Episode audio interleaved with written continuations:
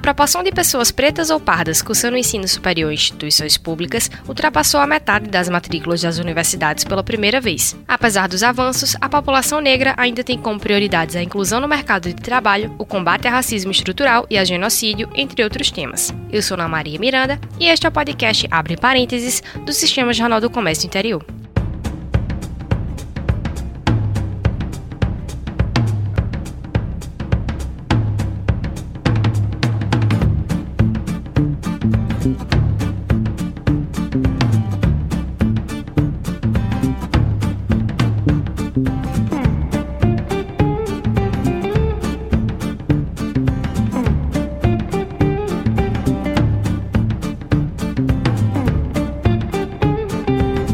Debater como o Dia da Consciência Negra é importante para os debates acerca de, de, racismo e discriminação racial, problemas relacionados ao preconceito mesmo, e também falar um pouco sobre como é atualmente o cenário do, da população brasileira. Vamos falar com o coordenador de Igualdade Étnico-Racial da Secretaria de Desenvolvimento Social e Direitos Humanos de Caruaru, Ivan Moreira, e também a repórter Renata Araújo, da TV Jornal Interior. Bem-vindos aqui ao podcast. Muito obrigada, Ana, pelo convite. É sempre uma alegria poder debater esse tipo de assunto nas diversas plataformas. É, nós agradecemos desde já o convite feito à Coordenadoria de Igualdade Racial e, em nome da Secretaria de Desenvolvimento Social e Direitos Humanos, estamos à disposição sempre que necessário for. Vamos primeiro falar um pouquinho sobre o Dia da Consciência Negra em si. No caso, a gente está na semana, o dia foi ontem, e aí vamos falar um pouquinho sobre o que significa, né, o, o Dia da Consciência Negra. Fala da importância de Zumbi dos Palmares, né, e também um pouquinho do debate essa questão de desigualdade, a intolerância, o preconceito. Eu queria que você explicasse um pouquinho, Ivan, sobre a origem dessa data e por que ela é tão importante. Falar do Dia da Consciência Negra e de suas comemorações que esse ano nós estendemos durante todo o mês, não só na semana, não só no dia, representa a luta de Zumbi dos Palmares, que foi brutalmente assassinado dia 20 de novembro de 1695 e até hoje os negros e negras eles lutam, eles brigam por seu espaço na comunidade, na sociedade, nos movimentos, enfim, é uma luta constante. Então esse dia só vem tão somente visibilizar, ensejar a luta dos negros e negras. É, realmente é uma questão muito importante, né? A gente tem aqui alguns dados de pesquisas recentes com relação a, ao tema da população negra e a gente tem aqui que a população negra tem 2,7 mais chances de ser vítima de um assassinato do que os brancos. E no caso a violência entre as pessoas brancas se manteve estável, né, de acordo com essa pesquisa do IBGE, enquanto a de negros continua aumentando em todas as faixas etárias. Não importa a idade, sempre tem um, um risco maior de ser vítima de violência. O que é que você acha? Sobre isso? Olha, a luta também se estende dentro desse aspecto. Né? Nós temos atualmente informes de que 75% dos, do índice de homicídio ele é atribuído à população negra. E a gente vê também que Pernambuco ele lidera esse ranking. É um dos estados do Nordeste onde mostra um alto índice de homicídios relacionados a negras e negras. Então, esse momento também é de reivindicar políticas públicas no sentido de redução dessa taxa de homicídio. Renata, como você acha que. O que é que você acha que poderia ser feito pelo, por parte do poder público para resolver esse tipo de situação? Eu acho, Ana, que a princípio é interessante que o poder público, e eu digo não de forma partidária, mas sim no todo, que primeiro é reconhecer que isso existe. Porque assim, às vezes, quando vem discussões, as pessoas acham que o racismo não existe. Então, a partir do momento que o governo reconhece que o problema ainda existe, que a gente vive um mito da democracia racial, aí sim consegue entrar nos espaços, dialogar sobre isso e procurar políticas públicas. Porque, por exemplo, se eu falo que de cada 10 jovens assassinados no Brasil, 7 são negros, alguma coisa errada está aí. E aí o errado é justamente não reconhecer que isso é uma questão de preconceito de cor e não necessariamente coincidência. Então, quando o governo assume que o problema existe e que ele vai lutar para mudar essa realidade, aí sim essa realidade começa a mudar. É o chamado racismo estrutural, não é isso? Pois é, um racismo estrutural, institucional, que vai passando por gerações e que a gente fica, de certa forma, numa utopia, tentando que futuramente as coisas mudem, mas enquanto ela não for, não for reconhecido que, tal como ele é, o racismo, as coisas dif dificilmente irão mudar. É, e outro dado aqui com relação a outro tema, agora falando sobre educação, é que a proporção de pessoas pretas ou pardas, no caso que fazem parte da população negra, né, cursando o ensino superior nas instituições públicas brasileiras, aumentou, é, passou pela primeira vez o, o número de pessoas brancas na, se matriculando nas universidades. E por que aqui vocês acham que, que isso acontece, né? Tem a ver com a política de cotas, que é tão criticada por algumas pessoas? Vocês acham que isso colaborou também para essa mudança? Eu vou abrir parênteses e vou retornar ao item anterior. A nossa gestão ela tem cuidado em promover políticas e reconhece realmente essa situação de racismo. Então existe essa pasta, essa pauta criada dentro da Secretaria de Desenvolvimento Social e Direitos Humanos, que é a coordenação de igualdade racial, onde estamos ouvindo as demandas, onde estamos acompanhando certos tipos de delitos com relação à raça, cor. Dentro desse contexto, de que os negros ocupam mais de 50% nas universidades, é, eu atribuo totalmente ao sistema de cotas. Né? Eu enalteço esse, esse critério de cotas. Alguém diz assim, não, mas a cota pode trazer também um formato de racismo, porque não só entrou na universidade porque é negro, não, ele entrou na universidade porque ele estudou, ele submeteu o mesmo vestibular dos brancos. Então, há de ser reconhecido que a capacidade intelectual do negro ela é patente, é, registra-se hoje esse índice porque o governo facilitou, é de se reconhecer que o negro tem dificuldade, as universidades elas são centradas mais em locais onde existe uma população maior de brancos, isso tudo vem dificultar a situação de estudo do negro, mas não quer dizer que sejamos incapazes, porque eu sou negro, né? eu fiz também universidade, e registre-se que na minha turma nós tínhamos um quantitativo de 70 alunos e eu era o único negro da turma.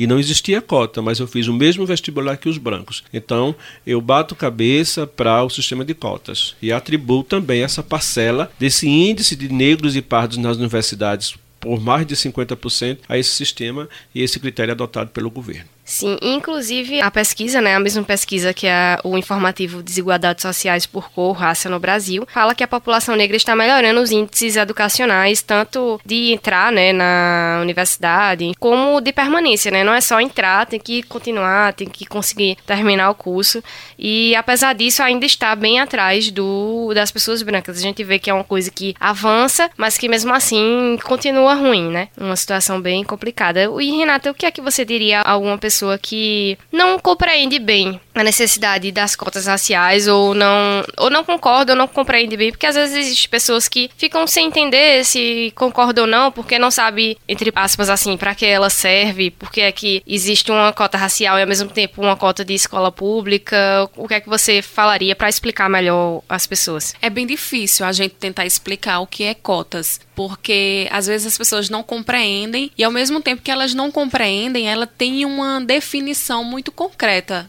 não, eu sou contra a cota racial. Certo, mas por que você é contra? Não, eu sou contra. Mas não consegue dialogar sobre aquilo para tentar, pelo menos, me dar um convencimento. Não que eu vá mudar a minha opinião, mas é muito difícil a gente chegar para uma pessoa que diz que é contra a cota e a gente tentar explicar como é que funciona, que é uma dívida histórica, que os negros quando foram libertos pela bondosa, entre aspas, com muitas aspas, a princesa Isabel, eles não tiveram nenhum apoio após essa liberdade. Então por isso que a gente diz que é um mito da democracia racial. Então eles não tiveram condições de se inserir no mercado de trabalho, ter uma vida digna com saúde, com educação. Então tudo isso vem perpassando até os dias de hoje. Então, para uma pessoa que ela tem todos os privilégios da sociedade, que ela é branca, que ela tem uma condição financeira, que ela é hétero, que ela é cis, então é muito difícil você tentar mostrar às pessoas que não têm esses privilégios, porque aí ela vai em algum momento achar que essa pessoa está tentando tirar o direito dela de entrar numa universidade,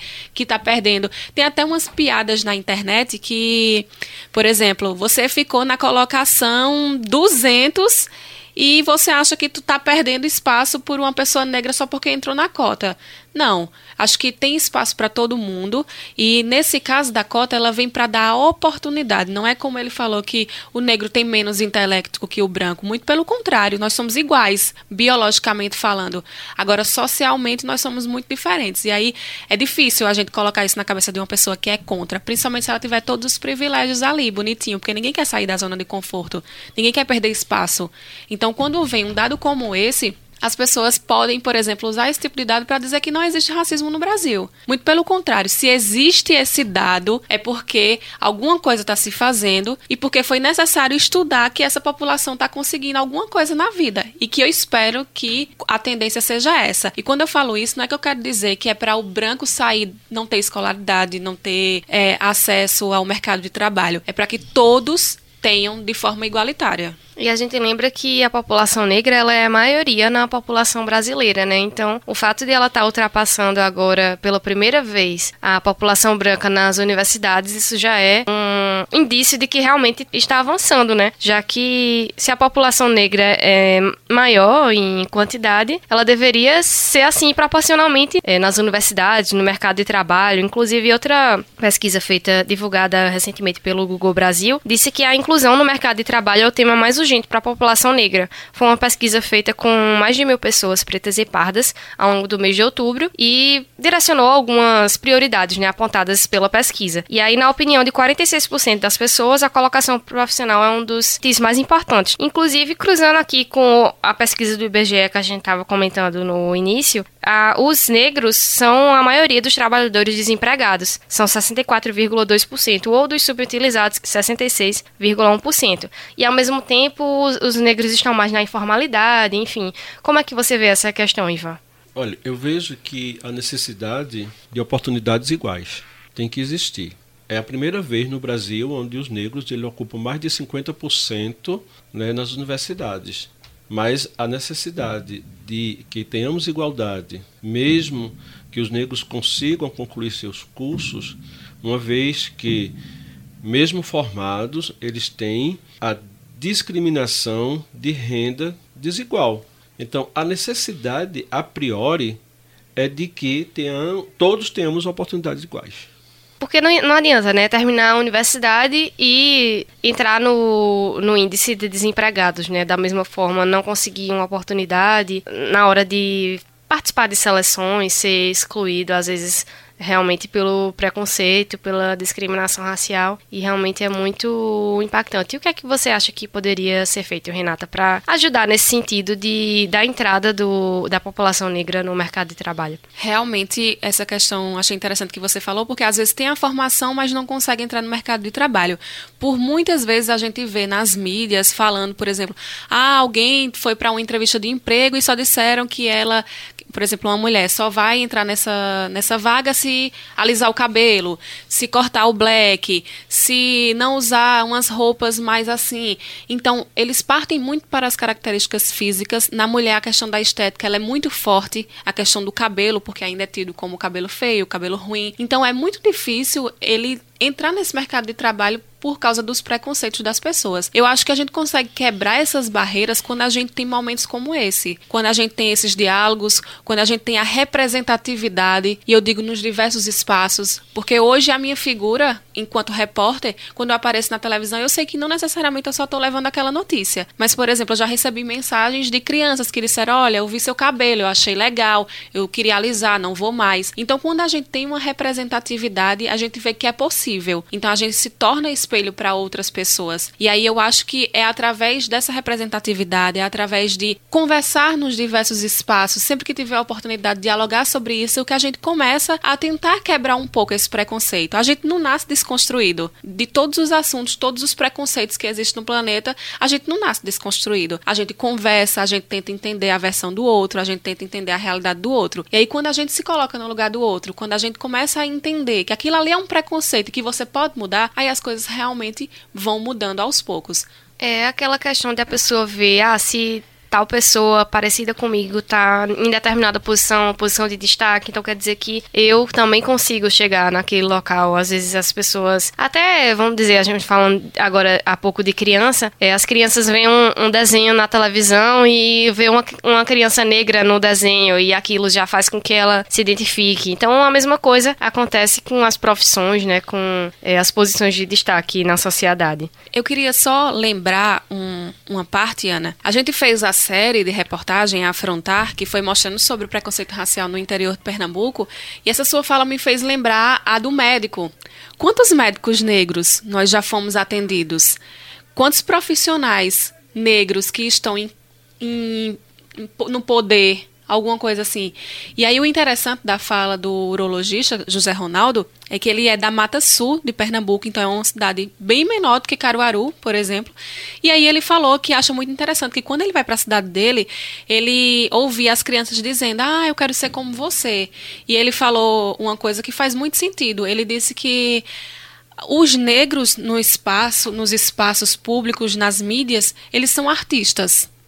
Eles são jogadores de futebol, cantores. E aí, quando vem você com uma profissão, um médico, a coisa muda de história, porque você vai ser reconhecido pelo seu trabalho. E aí, não necessariamente pela sua arte, não que não seja, mas a forma que ele quis dizer é isso, que as pessoas negras elas estão tendo a oportunidade de entrar nesses espaços com suas profissões, elas estão sendo espelhos também, para que a pessoa estude, para que a pessoa veja que se fulano conseguir, eu também posso conseguir. E aí é tentar buscar essas oportunidades para entrar nesses espaços.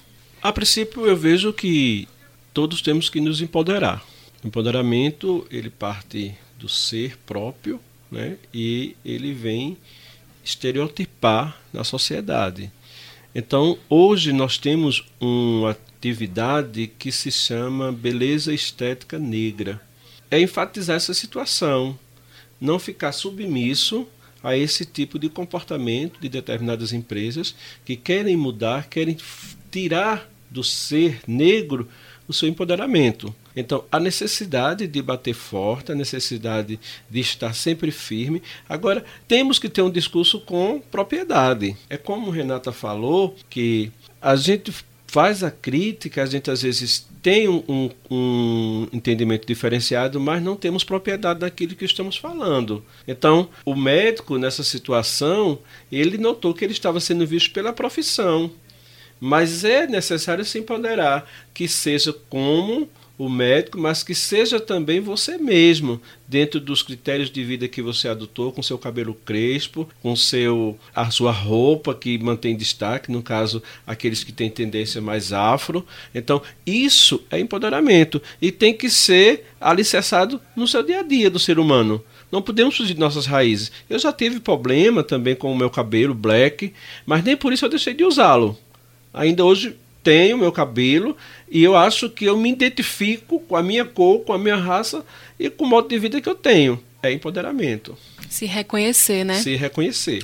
E é difícil se reconhecer. Eu acho que é um processo. Nem todo mundo consegue se empoderar assim. Eu mesma só vim me empoderar depois de crescida. Eu passei a minha vida toda, dos 10 anos até os 19, alisando meu cabelo. E aí eu não me reconhecia como mulher negra, eu não me empoderava, eu achava feio a minha estética, feia a minha estética. E aí, quando a gente consegue ter contato, por isso que eu acho que é importante os contatos para desconstruir e ao mesmo tempo construir, porque foi através de questões assim, abrindo em mim mesma a discussão: quem eu sou? O que é que eu estou fazendo na sociedade? O que é que eu quero para o mundo? Como é que eu posso mudar a minha realidade? Foi assim que eu me reconheci enquanto mulher negra. E aí, a partir disso, eu me empoderei sobre a minha estética, sobre quem eu sou, para tentar dialogar e também ser referência para outras pessoas.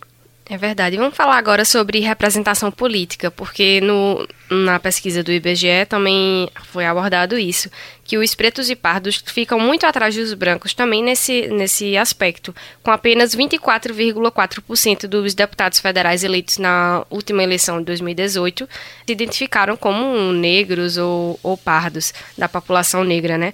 E aí, nos deputados estaduais, esse número sobe para 28,9%, mas mesmo assim ainda é baixo com relação à população branca, né? E o que é que vocês acham que deveria ser feito, ou até para o ouvinte entender também? É falta de oportunidade na hora de se candidatar, ou é falta de mobilização da população negra de apoiar determinada pessoa? Como é que vocês analisam esse, essa questão?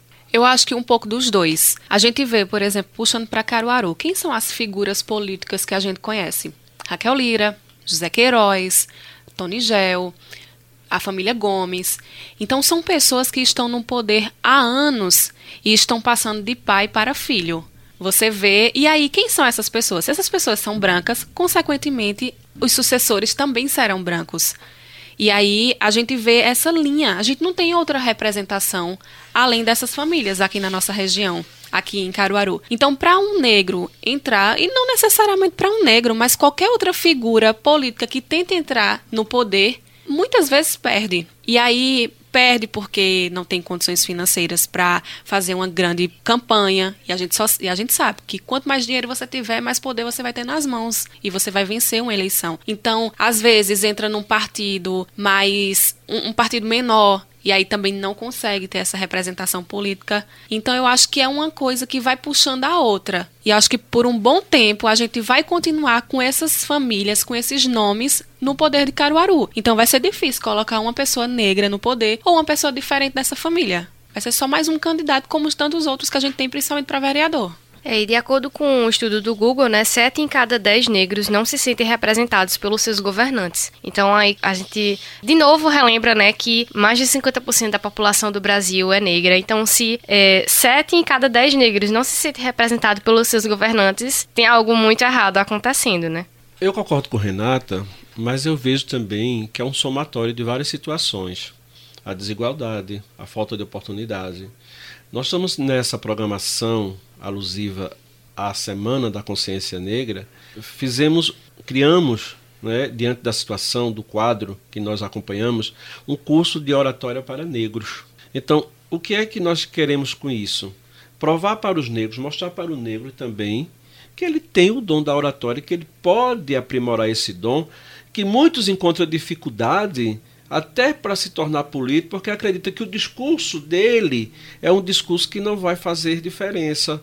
Ele não tem voz, ele vê os brancos os, é, com discurso bonito, eloquente, e se acha numa posição de que não há possibilidade de ocupar cargos públicos, mas ele vê também que foi toda uma criação, não teve uma preparação, não teve um histórico escolar bom. Então, isso, de certa forma, faz com que os quadros políticos hoje eles sejam ocupados pela maioria de brancos, porque tiveram mais oportunidade, já tem história na política, às vezes, de familiares que são políticos. Então, esse quadro tende a se repetir, né? Mas queira Deus que com essa abertura que nós estamos tendo de políticas públicas, de promover políticas públicas dessa forma, até com esse curso de oratória que nós vamos ter, muitos possam despertar também para esse lado da política, para que os negros tenham representatividade. E assim, às vezes, é, quantidade não é qualidade. Por exemplo, eu vejo muito pela questão das mulheres.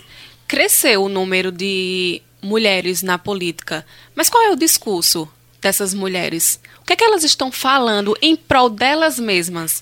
Então não adianta, não estou dizendo que é ruim, mas não adianta eu ter um homem negro lá no poder se ele vai se colocar como um branco se ele não se reconhece como negro, se ele não tem pautas que vão beneficiar a população negra, a população periférica.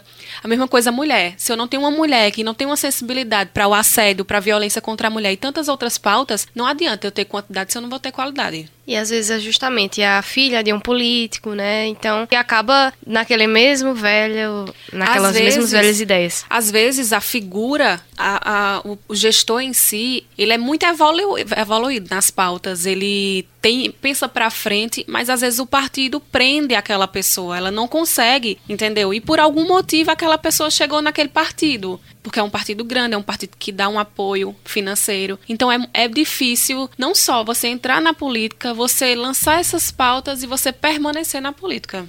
É verdade. A gente já está chegando no finalzinho da entrevista, mas a gente não poderia deixar de fazer um mechan para o afrontar nossa série de cinco reportagens sobre essa, essas questões de racismo, discriminação racial, cultura afro também. A gente, é, eu ao lado de Renata, a gente fez essa série no mês de março, né? E ainda está, é, sempre está em voga, né? Porque infelizmente a gente sabe que ainda vai demorar o, os avanços para realmente o, as pessoas negras se sentirem parte da sociedade como qualquer pessoa, enfim, porque nós todos é, somos iguais biologicamente, como Renata falou. E aí a gente está lá disponível no N10 Interior para quem quiser acessar as matérias e tem vídeo, tem texto, tem muitos dados também, então quem quiser conferir é n10.com.br barra afrontar, tá lá disponível nossa série. E eu queria que vocês deixassem um, um recado, cada um, sobre Dia da Consciência Negra, a semana, um mês, enfim, e não só para a população negra, mas também para as pessoas brancas que escutam a gente, porque às vezes a, a gente diz, não, Dia da Consciência Negra, não sei o quê, e quando a gente vai ver o público, as pessoas que estão lá prestando atenção, escutando, são pessoas negras, mas o que a gente precisa é que também pessoas brancas se engajem nessa causa. E aí, qual a mensagem que vocês deixam para os nossos ouvintes? Eu acho que primeiro a gente tem que reconhecer que racismo não é um problema só dos negros, é um problema da sociedade como um todo. E aí as pessoas precisam ter mais sensibilidade com o outro, com a realidade que o outro vive, com as dificuldades do dia a dia, dificuldades que muitas vezes são postas por causa da raça, por causa da classe social. A gente sabe que a nossa sociedade ela é regida por diversos preconceitos. E a partir do momento que a gente tem empatia pelo outro, que a gente tem mais respeito pelo outro, as coisas começam a mudar aos poucos. Então eu acho que é o que precisa, que as pessoas tenham mais simpatia pela causa do outro, tenham mais empatia, tenham mais cuidado ao falar com o outro, falar do outro, porque é isso que quando a gente diz assim, tá faltando mais amor no mundo. Tá faltando amor, tá faltando respeito, solidariedade. Então, acho que quando a gente junta tudo isso num balaio, as coisas começam a dar certo. É isso que está faltando. É, finalizando, gente, é, eu quero dizer que a, Secretaria de Desenvolvimento Social, Direitos Humanos, Secretaria de Política para as Mulheres, Secretaria de Educação, Fundação de Cultura, ele tem esse olhar peculiar, tanto para a semana como para essa pauta de negros e negras. E como parte final do nosso discurso, da nossa fala, eu quero dizer que nós demoramos muito para chegar nesse momento e devemos celebrar com alegria, mas estamos só começando. É verdade. Então, muito obrigada, Renata e Ivan, pela presença aqui no podcast. Eu que agradeço. E o pessoal aí que está ouvindo, confiram a série Afrontar, que a gente fez com muito carinho, mostrando essa realidade racial no interior de Pernambuco, que também contou com a ajuda da Prefeitura de Caruaru, não só nos personagens, mas compartilhando dados para a gente, para a gente ter embasamento. E aí fica aí o convite para o pessoal acompanhar, afrontar o racismo entre nós. Obrigado. Com isso, chegamos ao fim de mais um episódio do podcast Abre Parênteses do Sistema Jornal do Comércio Interior. Se você gostou, siga o perfil do podcast no seu agregador preferido. E se você tiver alguma sugestão de tema, envie um e-mail para podcast.tvjc.com.br. Até a próxima, tchau!